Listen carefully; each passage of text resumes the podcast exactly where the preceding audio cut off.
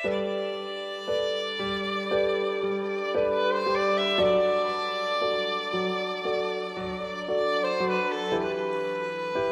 闪留意过落寞的眼神，一扬即团起幸福的纷扰。这里是一闪留意电台，你与我共同的后花园。现在，静静的听《小王子》的故事。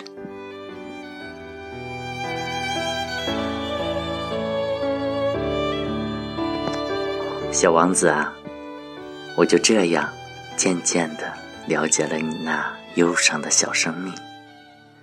原来，在很长的时间里，你唯一的消遣就是默默的欣赏日落。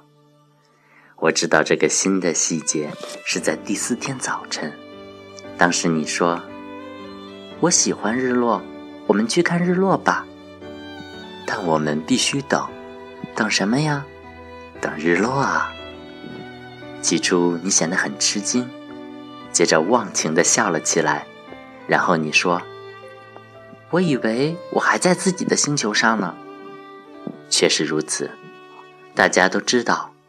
如果美国是中午，那么法国是黄昏。如果能在一分钟内赶到法国，那就能看见日落。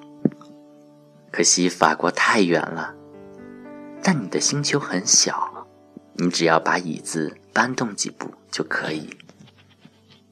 你随时能够看见黄昏的景色。有一天，你说：“我看了四十四次日落呢。”过了片刻，你又说：“你知道吗？人在难过的时候就会爱上日落。在你看了四十四次日落那天，你很难过吗？”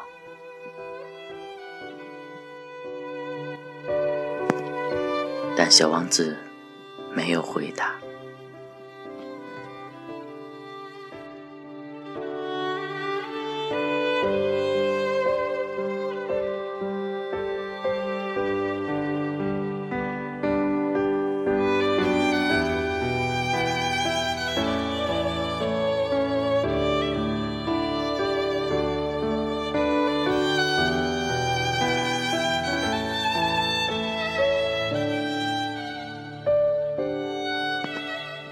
又到了该说晚安的时候了，希望我的声音伴你入睡。